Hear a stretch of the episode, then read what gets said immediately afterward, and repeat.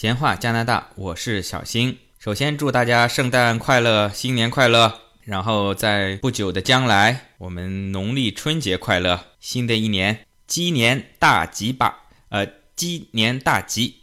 上一期的节目呢，也感谢很多听友们的热烈的支持和嘉宾的积极配合。在大家的鼓励之下呢，上一期的节目呢，也短暂的两天啊，上了喜马拉雅的首页推荐，非常感谢大家。那么关于这个节目呢，也有很多听友呢跟我联系，希望加入这个节目，大家一起来分享在加拿大的生活。呃，非常欢迎大家跟我联系。呃，毕竟我一个人是管中窥豹，有很多加拿大的朋友，咱们一起能够给国内的朋友一个更全面的认识，并且啊，在这些听友当中啊，竟然还有一位加拿大的朋友，就我们俗称的老外，他以他的角度呢。也提出了一些不同的见解嘛。拿之前有一期我所讲的在加拿大吃饭付小费的问题，因为我说呢，大概付个百分之十到十五，呃，不像美国要付百分之十五到百分之二十五，加拿大稍微少一点啊。那这位朋友呢，就给我提出说，加拿大呢，嗯，您最好也是至少至少付百分之十五，再低了呢，可能就是给人感觉你对他的服务不太满意。嗯，我相信这位老外朋友的讲法呢，应该是比较准确的。因为我在外面吃饭也不是太多，然后呢，不同的餐厅可能也会有不同的标准啊。有一些可能是不是肯德基、麦当劳，它有点接近，它可能就是给你上一份汉堡、薯条，服务不是太多。有一些呢，可能会专门有点菜、收拾桌子啊，啊，会一直在旁边给您倒水之类的，那可能又会高一点。不同类型的餐厅可能又会不同。然后呢，同样的餐厅呢。啊，您吃中饭跟吃晚饭，啊，吃晚饭可能稍微给的比例要再高一点。总的来说，应该说这位老外朋友给的建议呢是比较中肯的。呃，如果您对服务比较满意的话呢，还是可以给百分之十五甚至以上的。另外呢，他也提到了办信用卡其实没有那么难，作为本地人来说还是比较容易的。当然了，这一点我还是有不同的观点。对于外国留学生和初到加拿大的新移民来说，可能就没有那么容易。可能大家观察问题的角度不同，其实也并不是说你在一个地方待的时间越久，你就越了解。中国古人说得好，“不识庐山真面目，只缘身在此山中。”你在一个地方待的时间长了，对所有身边的东西呢都习以为常了，反而看不出一些问题啊。举个例子，就拿咱们中国的这个雾霾来说，呃，咱们原来那吸了十几二十年，也吸得好好的，没觉得有什么问题。啊，反正这个中国人民的老朋友是吧？这个美国大使过来以后呢，哎，他发现了这是个问题。那么这雾霾究竟是不是问题呢？呃，现在我们应该说有个共识，这确实是环境污染的一种表现。那么之前反而是我们可以说每个都很了解中国的中国人却没有发现这个问题，说的有点复杂啊。其实我想表达的就是说，有些时候也并不是说待的时间越久就越了解。对于有一些现象，呃，反而是初来乍到，比较能够敏感的发现这些问题。另外呢，还有一件事情跟大家汇报一下，就是我之前有一期节目啊，第九期讲尼亚加拉瀑布旅游，还有是美国跟加拿大边境如何过境的这一期节目呢，很不幸被喜马拉雅给下架了，也可以说是幸运吧。啊，原因是里面我使用了一个国内歌手的音乐。作为过场穿插，之前我也讲过，确实是没有取得版权，因为只是一些过场的穿插嘛，也没有特别的去呃申请购买这个版权，于是呢就被下架了。这对我来说呢也是一件好事，说明我这个小小的节目已经被人家盯上了啊。如果是一个都没有什么听众的节目，我想。啊，人家那么大一个唱片公司也不会来关心我这点小小的事情啊！我说明咱们这个节目啊，我有点沾沾自喜，还是有一定影响力的。我想说的是什么呢？还是跟大家说一声抱歉，也呢跟喜马拉雅呢提一点意见。那么关于节目被下架呢，这个我没有任何的问题，确实是这个音乐版权，我也是非常支持的。但是这个节目下架之前，能否跟主播啊取得一下联系，给主播一段时间，对这个节目进行修改？因为什么呢？因为我这节目是已经放了很久了，大概是在这个七八月份的时候放上去的。那么除了节目之外呢，还有很多热心听友在我节目下面留言评论。那么虽然我这个节目是有侵权的，但听友的留言评论。这本身也是有著作权的啊，就像你在贴吧跟帖一样，本身下面的这些留言，它的版权是属于听友的。嗯，这样直接下架呢？因为我也跟喜马拉雅的工作人员这边沟通过，说我重新修改以后上传，那么希望把网友的评论给我找回来啊，因为有很多网友的评论还是很精彩的，本身也是这个节目一道亮丽的风景线嘛。喜马拉雅这边回复呢是说。这个因为节目下架呢，就所有的信息都被删除了。那么归根结底还是我侵权在先。首先我对听友们表示抱歉，呃，希望在以后的节目中呢尽量避免。但是也请喜马拉雅呢在如果下架的时候呢，能够尽量保留听友的评论，因为毕竟这些评论的著作权呢是属于听友们的。那这一点呢，就是新浪微博做的就不错。呃，即便是原来的这篇微博呢，因为各种原因被删除了，但是呢，下面的评论和转发的内容呢，就都还在。好了，那开篇已经祝大家圣诞快乐，新年快乐。那么主播呢，也想在这段时间休息一下。那么基于这两个原因吧，一个是想休息一下，陪陪家人。呃，另外呢，就是之前一期节目被下架嘛，所以这期节目呢，就偷个懒。呃，把之前的第九期节目呢，啊，把里面侵权的音乐拿掉，然后重新放一下，因为还是有很多新的听友可能没有听过这一期，我把它重新上传一下。之前已经听过的朋友呢，听到这儿就可以点退出了。谢谢大家。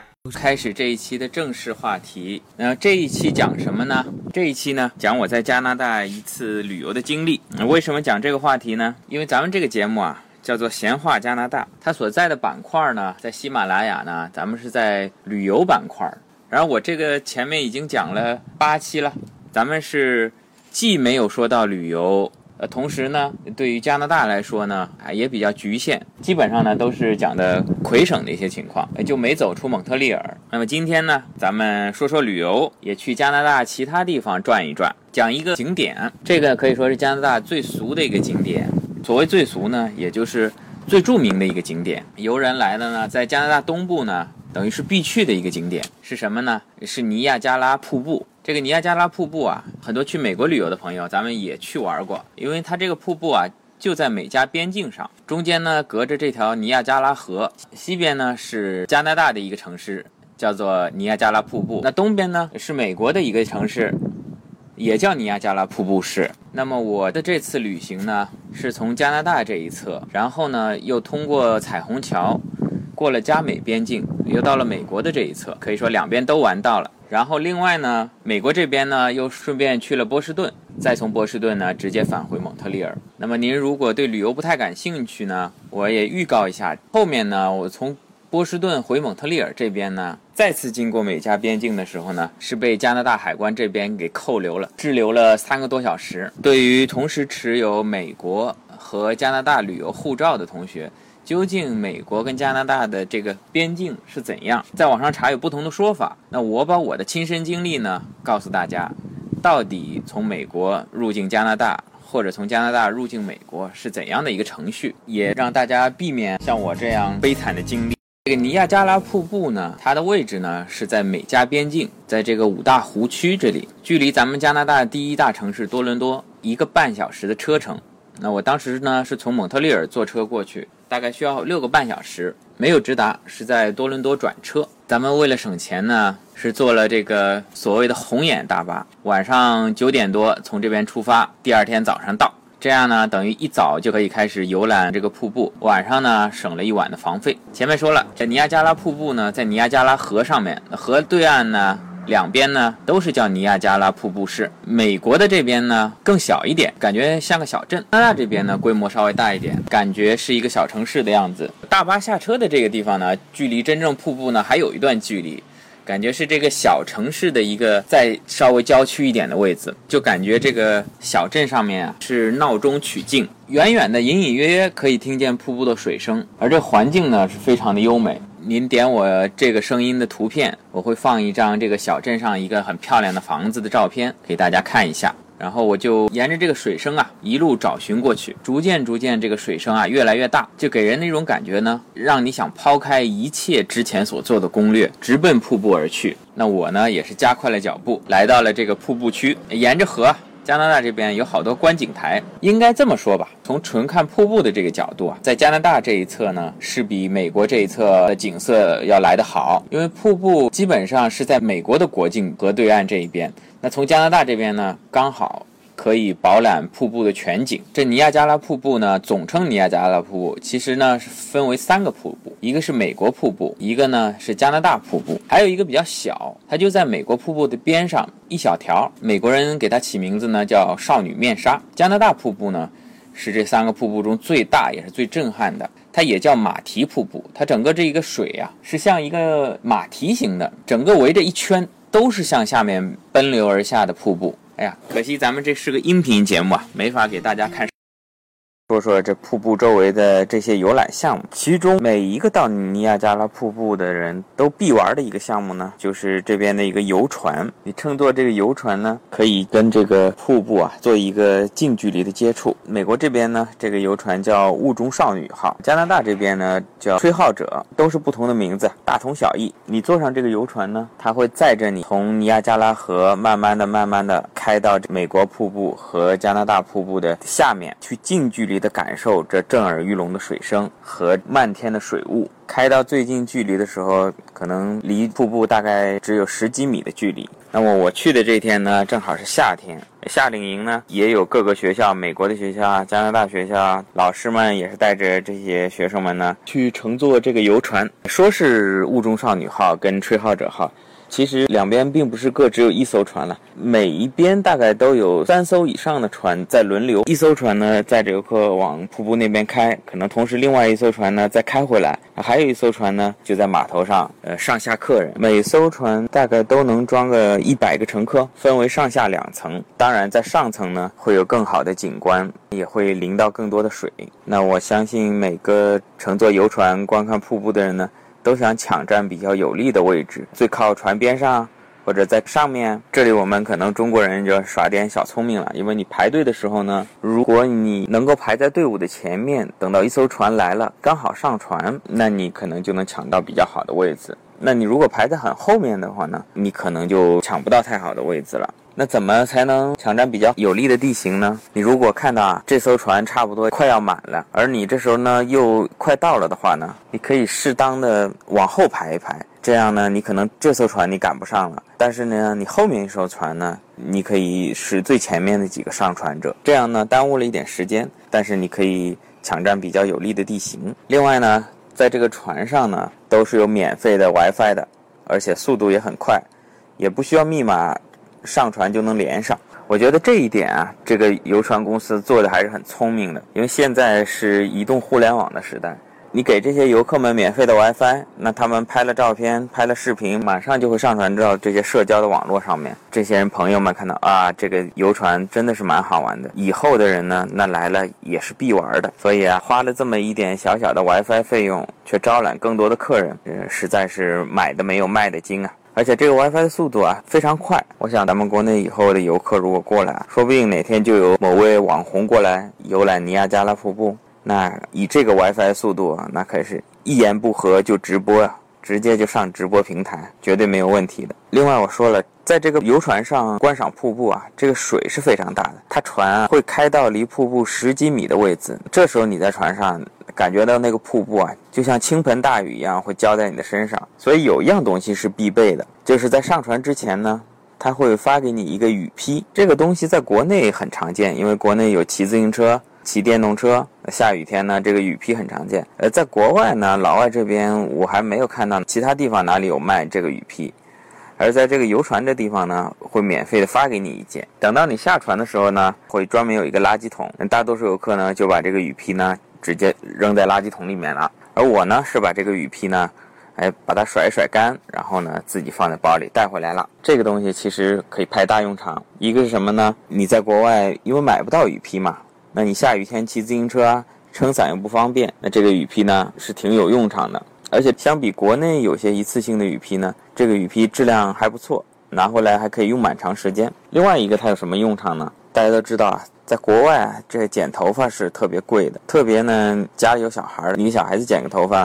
在外面剪是非常贵的。基本上老外也很多都是在家 DIY，买一把电动剪刀就在这边自己剪。那这个雨披你带回去呢？哎，给小朋友剪头发的时候，你给他一套，用夹子一夹。就可以作为一个防止头发掉进衣服上的一个小工具吧。你看，你听咱们这个讲旅游的节目，咱们跟其他旅游节目不同的就是，咱们这里面还有生活小知识。说完了这个游船，其他还有什么好玩的呢？这边其他的呢，还有比如说通过一个楼梯下到瀑布的下面。因为瀑布两边还是有些河岸岩石，呃，咱们看过《西游记》那水帘洞，那瀑布下面也是有地方可以站的，是有这么个游玩项目。除此以外呢，还有小缆车，然后摩天轮、电视塔、介绍瀑布的 3D 电影等等等等，大概有这么四五个项目吧。我觉得还都挺值得一玩的。因为我这次去呢，是跟我这边在美国玩的一个同学约好了，上午呢大家各自在加拿大这边跟美国这边看瀑布，下午呢在美国这边汇合。所以我也没有都去玩。大家如果有时间呢，我觉得可以买一个四合一、五合一的通票。尼亚加拉瀑布市呢，在加拿大这边呢，还算一个比较大的城市。它有好多的星级酒店，有游乐场、嘉年华，就是类似于这种有摩天轮啊、过山车啊之类的这些，还有很多很多各种美食。当然，也主要是加拿大这边的快餐。然后还有这边玩的比较多的鬼屋。除此以外，还有就是咱们中国人最喜欢的。中国人最喜欢什么？赌场。对了，在加拿大这边，基本上大的酒店都下设有赌场。我呢，这一天呢，也抱着想去开开眼界的想法呢，就去看了看。然后，其实美国这一侧呢，也有赌场，我们稍后再说，跟加拿大这边还不太一样。走进去呢，会有一个安检员对你进行安检。先问我，他说你有没有到十八岁啊？我说我早就到十八岁了啊。他说好，那他看我背着一个包，他说你包里有什么？我说没什么，就是一点吃的啊，还有衣服啊。他说看一下，简单的翻了翻，好就过了。那我就进去了。我发现这个赌场啊，真的是令中国人非常失望，跟澳门那边的大赌场是没法比。基本上是以什么为主呢？就是老虎机。而加拿大这边在赌场里面参与赌博的基本上都是什么人呢？我看连六十多岁的都没有，基本上七十岁、八十岁以上的老人。每个老虎机前面就坐着一位这种白发苍苍的老爷爷或者老奶奶。我不知道他一次赌注是多少，可能一次赌注甚至只有几毛钱，就这样消磨时间。会看到在赌场的转角处啊，或者大厅的柱子旁边呢，就会停着他们的轮椅啊，甚至是这种。电动轮椅、电动车在墙边充电，整个赌场呢就一副老态龙钟的样子，给给人感觉是非常的没意思啊，跟咱们这个电影《零零七大闹皇家赌场》里面这种帅哥靓妹在那玩二十一点梭哈这种完全是不同的感觉。然后从赌场出来呢，看看时间不早了，奔美国这边去了。在离开加拿大的之前呢，还有一个地方就是这个美加边境之间的。也有一个免税店。各位如果来尼亚加拉瀑布旅游的话呢，这个免税店呢，我看就不用去了，这完全是浪费时间。里面基本上什么都没有，非常小的一个免税店，里面可能主要是一些酒类，还有一些纪念品。接下来我们就要从加拿大这边去美国了。前面说了。尼亚加拉瀑布是中间呢，这是一条尼亚加拉河，在这个上面呢有一座彩虹桥，桥两端呢就分别是美国跟加拿大的海关边境。从加拿大这边出去呢，过桥上这个桥头堡会有一个地方，它就相当于我们地铁的那种闸机一样，然后有个投币的地方，我忘了是投多少，是二十五分，是是一块钱，反正你投了个币，你就可以从加拿大出去了。这是我是步行啊，当然开车可能有另外开车的方法。你走到这个桥的中间呢，会看到一一块名牌，它上面写着这边是加拿大，这边是美国。同时在这个桥上呢，还设有很多这个投币的望远镜，你可以通过这个望远镜呢，从远处观看尼亚加拉瀑布。哎，这个我记得很清楚，是投币是二十五分，因为美元啊跟加元的这个硬币的尺寸呢是一样大的，所以我建议呢，咱们就用加元来投，因为。加元比美元便宜嘛，咱们能省则省。包括你到了美国一侧那边，很多望远镜，还有一些投币的东西，你都可以投加元的。没有问题，因为加元大概至少比美元能省个百分之二十嘛。继续往前走呢，就到了美国这边的桥头堡，这边呢就是美国海关了。呃，我记得美国这边呢，你入境呢好像是要交一个，好像是六美元。我身上当时只带了两张一百美元的，而那边海关人员跟我说找找不开，算了，那我说怎么办？他说可以刷卡。好吧，那就刷卡吧。感觉美国这边海关人员呢还是挺慷慨的，因为我当时办理美签的时候，那时候还没有十年多次往返，我是办理了一年的美签，刚好呢到十月份左右到期。而我入境美国的时候呢是在六月中旬，于是这位美国海关的这位大叔呢就直接大笔一挥说：“你可以在美国停留六个月。呃，你原来的签证不是十月份到期吗？没关系，他另外。”手写了一张纸，盖了个章，然后给我钉在护照上面。你六月中旬，你可以待到十二月中旬。啊，我心想，我对我来说也是浪费，因为我在美国就待个四五天，我就要回加拿大了。哎，说到这儿插一句，因为加拿大的官方语言是法语跟英语，所以这边有一些自助的查询的一些电脑终端上面，呃，都是有选项的，你选法语或者英语。而在美国这边呢？啊，我也看了一下，在入境美国海关之前，有个类似像排队取号的机器啊，或者什么一样的，呃，可能有些功能可以自助办理的。那这个机器上呢，是可以使用英语跟西班牙语，可见现在在美国这个西班牙语的地位啊，嗯，虽然不能说是官方语言，但是这个地位还是很高的，说明还是有大量的墨西哥移民啊登陆美国。好，挨下来咱们再说说美国这边的尼亚加拉。这天晚上呢，我就在这个小镇上面住下了，住的是一个家庭旅馆，呃，也是一个老美，大概买了一栋 house 吧，在家里开的。二层小楼住了一个八人间，虽然是八人间，但是因为是旅游旺季，这个价格也不便宜，它也要四十刀一晚，还是美金。给我感触比较深的一点呢，就是这个家庭旅馆啊，里面有很多很多就是年轻的小伙子跟姑娘们，我就跟他们聊啊，后来知道原来他们很多是从各个不同国家，很多都是从东欧过来的，大学毕业啦，或者在美国读大学啊。得到了美国的这种学习啊，或者工作签证啊，哎，他们就在尼亚加拉这边安安心心的玩一年。平时白天呢，可能帮这个家庭旅馆的主人呢打扫打扫房间、做做饭；晚上呢，或许到附近的酒吧、餐馆里面去打打工。那么其他剩余的休息时间呢，那人家真是深度游，可以一年四季看这个不同的景色，可能对他们来说也算是一种人生的经历吧。安顿下来，我赶紧啊，又奔着瀑布。去了是什么呢？天近黄昏，咱们要看看这个瀑布的夜景。要说这夜景有什么好看的呢？哎，咱们这个尼亚加拉瀑布啊，它是每天晚上会有灯光秀。我在天还没暗的时候过去呢，岸边呢已经是挤满了人，长枪短炮的准备拍这个彩色的瀑布。去晚了呢，还抢不到位置。等到天完全暗下来呢，这随着音乐的响起啊，呃，从美国这边和加拿大这边都会有各种彩色的灯光直接打到这个瀑布上面，而非常的漂亮。时间还不是太晚。这时候呢，我也跟我的同学碰头了，好像前面看到有个建筑物上面竖着很大的牌子，也是个卡西诺，要么我们去美国这边的看看。结果啊，在美国这边的赌场啊。我们折腾了三次，才总算进去一睹美国赌场的真容。什么原因呢？呃，第一次，因为我们是刚在河边啊拍完彩色的瀑布，把照相机呢放在背包里面，然后就直接去了赌场。那门口保安就拦下来了，说背包不能进。那我说那怎么办？我的酒店离这儿走路还得十几分钟。呃，他说你可以那那边有一个商店，你可以去那边寄包啊。我说好的。于是呢，我就跟我们同学两个人呢跑到一个寄包的地方。哎，这个寄包的地方呢。你从外表看不出它是寄包，它就是一个卖纪念品的商店。你要问里面营业员说：“我可不可以把包放在那里啊？”他说：“可以。”我们寄好了包，折腾了十几分钟，又回到了这边，保安还是拦着不让进。哎，他说：“你们年龄到了吗？到十九岁了吗？”哎，这边大家注意点，在加拿大这边呢，进赌场是十八岁，美国这边是十九岁。我说：“我们到了。”呃，他说：“把你的 ID 拿出来，我们看一下。”我说：“这拿不出来，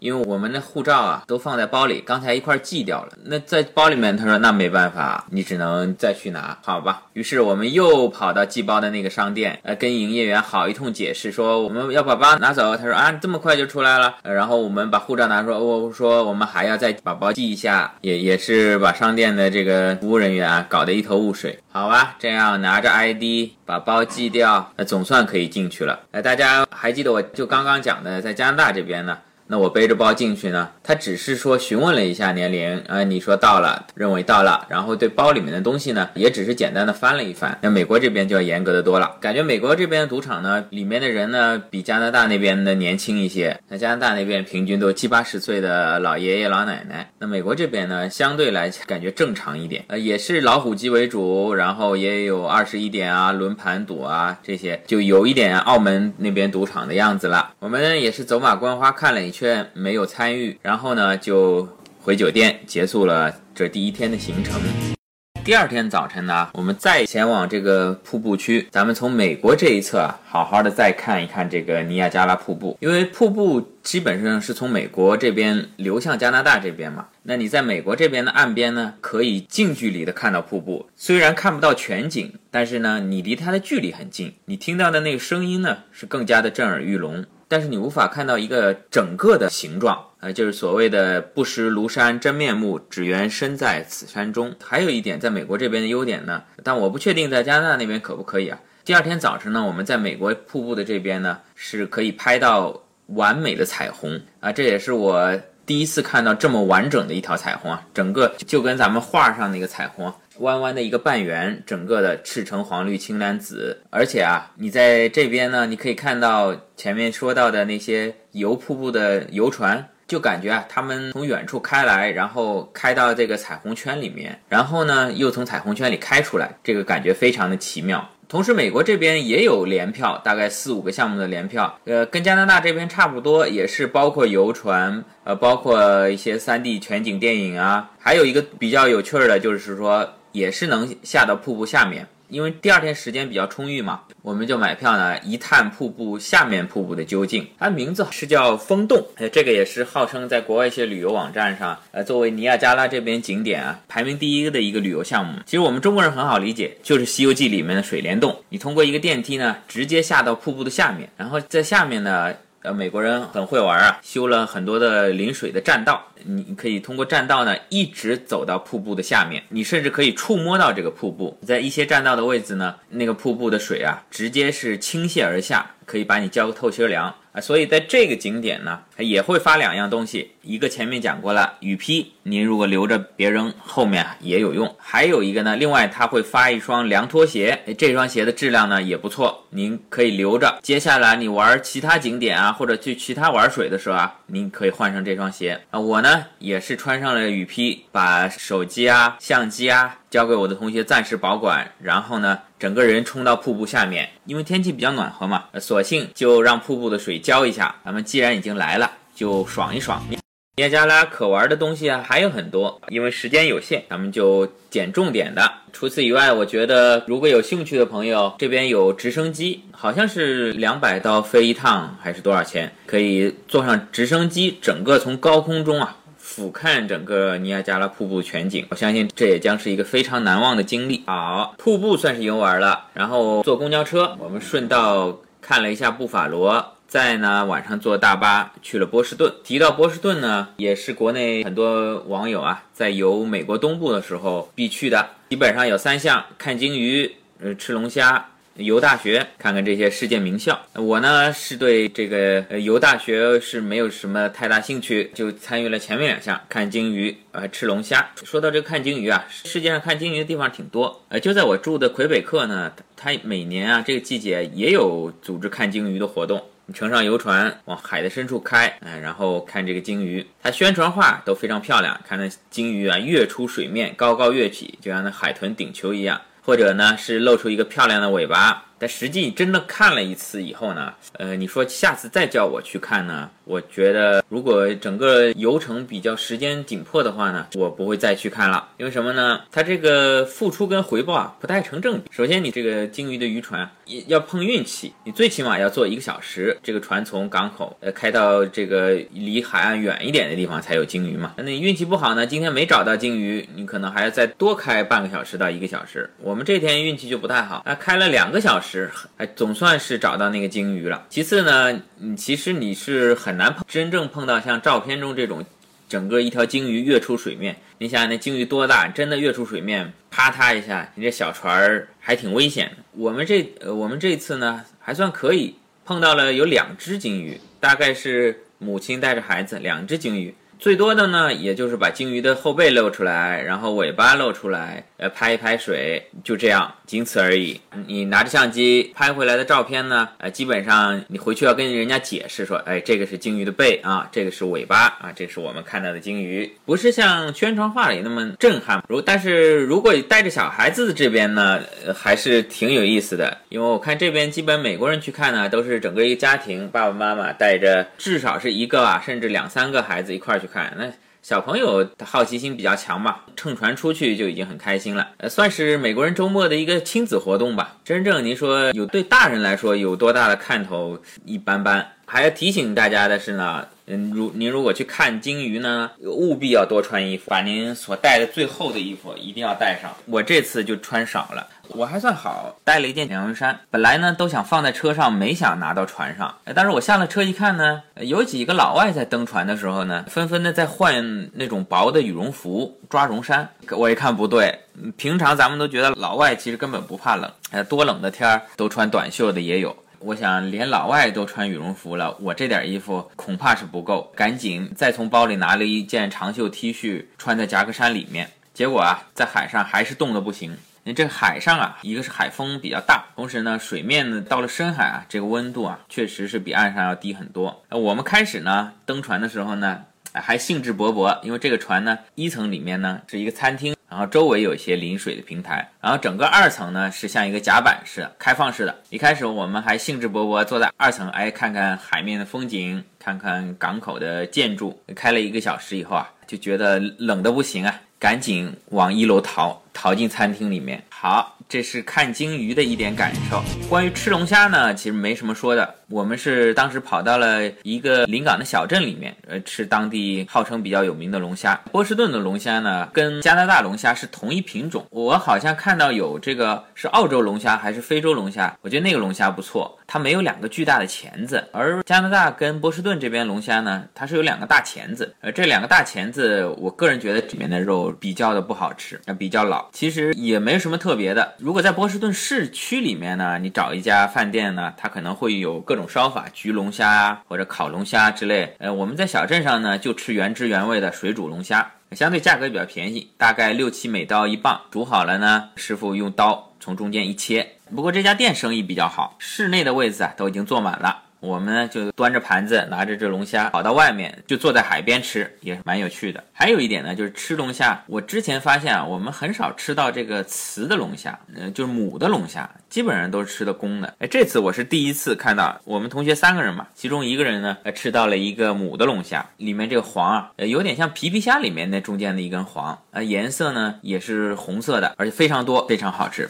但是我只尝了一点点。我跟另外一个同学，我们俩吃到的都是公的。而我原来在加拿大这边超市里买的龙虾呢，似乎从来没有买到母的。后来我在网上也查了一些资料，好像是说他们捕龙虾的时候啊，如果是发现母的呢，呃，是要放回大海的。那上次吃到的呢？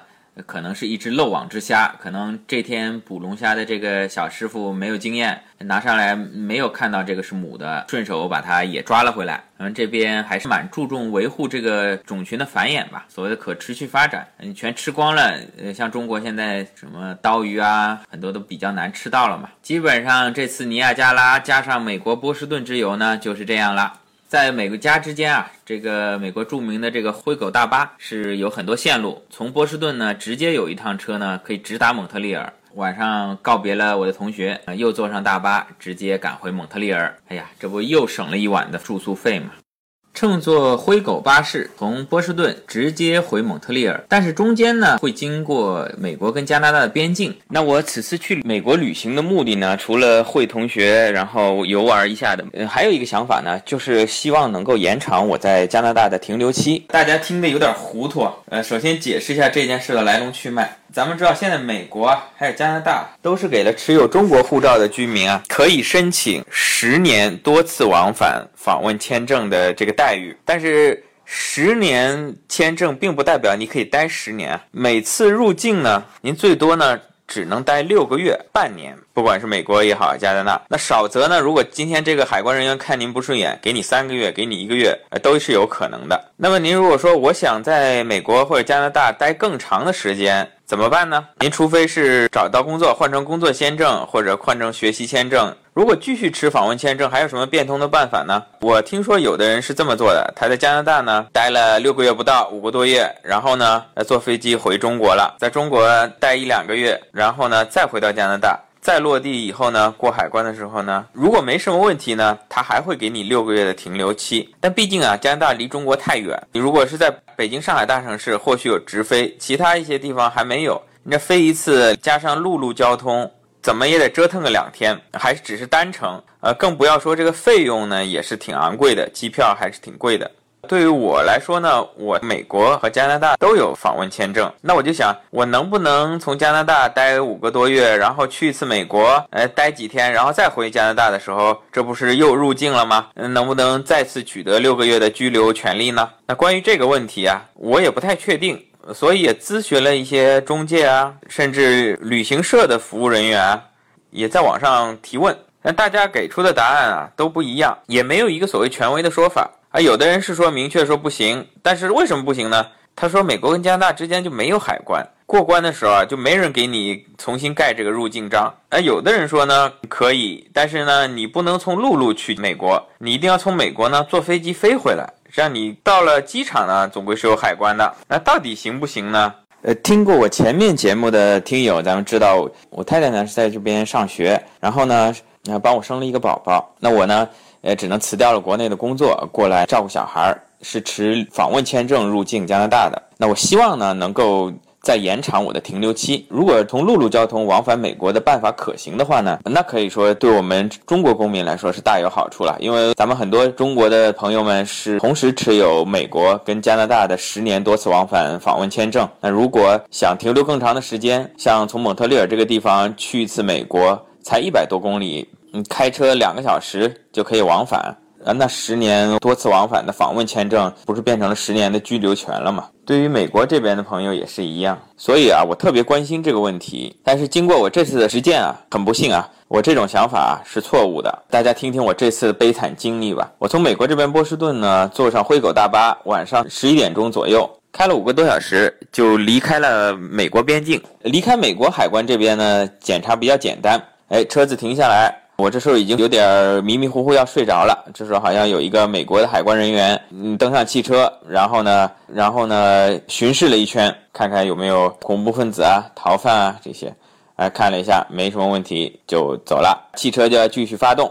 因为我当时睡得迷迷糊糊啊，我也不知道是美国海关。我想，哎，这个过关真的是没有拿护照盖章吗？倒挺简单的嘛。结果这不是，这只出美国海关，再行驶一段路呢，就是进加拿大的海关，这就不一样了。司机说，呃，大家全都下车，然后呢，从大巴下面的行李箱里面嘛，把各自的行李也都要取出来，挨个的过加拿大这边的入境的海关。当时是凌晨的五点多钟，只有一个边境的安检人员，哎，大家一个接一个的提着自己的行李过关。过去的呢，就在另外一个房间等候，等候大家都通过了以后呢，再把行李搬上大巴走人。这个验证我想法的时候呢，终于到了。那我过关的时候呢，哎，这海关人员就问，他说你是什么时候第一次进入加拿大的？我说五个月之前，报了一个日期。啊，他说你。再次入境准备待到什么时候？呃，当时我的回答我觉得有点欠妥，因为我我也不太确定要再待多长时间，可能再待半年，也可能想待更长的时间。于是我就含糊的说，我可能要再待一段时间，也没具体说多长。然后这海关人员呢，就是他说你等一下吧。就把我放在一边，继续让其他人过关。等到所有人都过关好了呢，他说：“你这个签证啊，是旅行签证，照道理只能停六个月。呃，你需要等一下我们这边的签证官来具体处理你这个 case，因为他本身呢，只是一个过关这边的一个可能是低级别的这个算是安检人员也好啊，算是检查的海关也好啊，他本身没有发放签证的权利。你想啊，这国内也是，呃，这半夜里值夜班的。”基本上都是单位里面的这种小巴拉子，有权的大佬不会半夜里来值班的。那我说签证官什么时候上班？我这大巴要走了。他说那没办法，你至少要等到八点钟他上班，我只能拎着行李就待在这个小房子里面，护照也被收走。啊，这个大巴要走了啊，还有几位好心的乘客说，哎，你怎么在那儿？赶紧上车走啊！我只能苦笑对他们说：“你们先走吧，我这儿还有点事情要处理。”于是啊，我所乘坐的这个长途大巴就奔蒙特利尔而去了。其实离我家只有一个多小时的车程了，而我呢就滞留在加拿大海关了。更让人气恼的呢是这个地方的手机信号啊非常的差啊！我想跟家人发个消息报告一下情况呢，怎么也都发不出去。待在这儿呢，想刷刷微博、翻翻朋友圈呢，也都不行，只能在那儿干等着。而且按计划呢是上午就能到家，所以包里也没多少吃的东西了，饥肠辘辘。没办法，只能等着这个海关的大爷们上班。到了八点钟以后呢，陆陆续续的，呃，这帮官老爷们啊就上班了。感觉跟中国的机关单位差不多啊，来了嘛，大家先泡泡茶，呃，他们是喝喝咖啡，再闲聊几句，半个小时以后呢，差不多才进入工作状态。这时候就来了一位海关的管签证的人员，呃，他说你到加拿大这边是什么目的啊？我说我是持这个访问签证过来，然后同时我太太在这儿学习，我们有一个宝宝，我们要照顾我的宝宝。他很严肃的说，是不是在这边打工啊？我说我没工作，我现在照顾宝宝，根本没有时间去工作。再说我这个是访问签证嘛，我不能工作的。他就很怀疑的说：“他说你确定？”我说我确定啊，因为啊，可能是之前有人是这样子试过，在加拿大、美国呢持有访问签证呢打黑工。然后呢，到签证到期了呢，就到另外一个国家去转一圈。我之前也听说过啊，海关人员有时候会检查手机，看你短消息。有的时候你的老板会发消息告诉你说快点回来上班，或者是今天休息不用上班之类的，他会检查你手机短信。那我说我是照顾我的小孩嘛，我比较失误的一点呢是没有把我们的结婚证原件，包括我太太的学习签证原件、小孩的出生证这些东西带在身上。呃，好在我手机里面拍了一些照片。跟我家人的，还有我太太的学习签证，包括我们的呃在中国的结婚证，我就给他看。啊。他说：“你太太是在蒙特利尔这边读书吗？”我说：“是的。”他说：“那有没有电话可以联系上呢？”那我就报了一个手机号给他，因为这八九点钟了，因为我太太早上也开始上课了，也没有空接手机。我估计他打来打去呢也打不通。但是查我太太这个学习签证上面的号码呢，这些都是没有问题的，正确的。然后搞了一个多小时，最后他说这样吧，你在这边呢是陪同你的太太，你应该申请这个开放工作签证。加拿大这边有一个所谓的开放工作签证 （Open Work Permit，OWP），这是出于人道主义，专为呢配偶双方之间呢有一方在加拿大学习或者工作，那另外一方呢可以申请相当于美国的陪读签证。但是它它是可以合法工作的。这个签证呢，我在去美国之前呢是有在网上申请过的，呃，但是它的审批时间相当之长，当时长达三四个月。所以在我去美国的时候呢，这个签证还没有批准，也没有拒绝。那我是跟他说，我已经申请了这个。我还有一个问题就是没有把当时申请的这个缴费的收据带在身边。我说我已经申请了，那个两百多刀已经交过了，我不知道他是真的查不到呢。还是想再收一笔钱，他就说我电脑里面查不到。他说你这样子吧，再去交两百五十五刀，我发一个签证给你。这时候我也只能说好吧，算了，能顺利的返回蒙特利尔就谢天谢地了，多花点钱等于是破财消灾了。于是又刷卡两百五十五刀花掉，他呢就给了我一张 OWP，就是开放式的工作签证，上面的有效期截止呢是跟我太太的学习签证一样。同时还加了这么几条，他说你在这边呢居留呢是陪同你的配偶，在加拿大呢不能从事有关医疗护理相关行业，也不能从事有关性服务方面的活动。为什么有这一条呢？就是正常的申请工作签证呢是要体检的，看你有没有什么传染病。那我这个申请呢属于在边境直接申请，体检也来不及了，所以呢他也不确定你有没有传染病，这些工种啊你是不能去碰的。哎，我心想，如果体检后，是不是可以合法的在加拿大从事性服务呢？这个是一个问题。折腾了一圈，总算是把护照还给我，给予放行。可是我乘坐的长途大巴是已经走了，下一班呢要到中午十一点多才能到。哎，这已经算好的了。如果一天只有一班的话，我非饿死在边境了。于是啊，我就只能等待。等待期间呢，我也看到很多加拿大人去美国度周末回来，开着小汽车。像他们过关呢，相对来说，我是加拿大公民的话呢，就较容易了。呃，但是他还是会抽查，有些车就直接放过去了。呃，有些车呢，他会叫你停下来，然后不知道以是不是以前有什么记录上了黑名单，他会仔仔细细的对这辆汽车进行检查。但是大多数呢，可能只是看一看证件就放过去了。好，这个过关的悲惨经历呢，就说到这儿。回来以后呢，我又查阅了一些网上的资料。在美国、加拿大这边的海关呢，其实是有蛮大的自由裁量权的。它并不是一定要按照规定给你六个月的滞留期。前面我说的，即便你是回了一趟中国，再返回加拿大或者美国的话，折腾了这么一大圈。他也不见得就会再给你六个月的拘留，他会看你在中国停留了多久，然后呢会询问你在加拿大滞留的目的。如果你只回去很短的时间，他说你不是来旅游的吗？怎么又来了？这次你想玩什么地方？或者仅仅是普通的访问，他也会询问你访问的目的是不是想长期在这里滞留。如果你的回答不能令他满意的话呢，他也可能会做出立即遣返或者限期离境的决定。所以啊，这个十年多次往返签证啊，你想用它长期滞留呢，是不太可能的。如果我们有些朋友的，比如说家里老人啊，想陪同自己的子女长期的在加拿大这边生活，除了办理团聚移民以外呢，可能还有一个叫超级签证，它是可以停留两两年时间的。这期节目也就结束了。如果您觉得这些信息对您有用呢，欢迎点赞打赏，也欢迎评论，还有转发推广给更多的朋友，谢谢。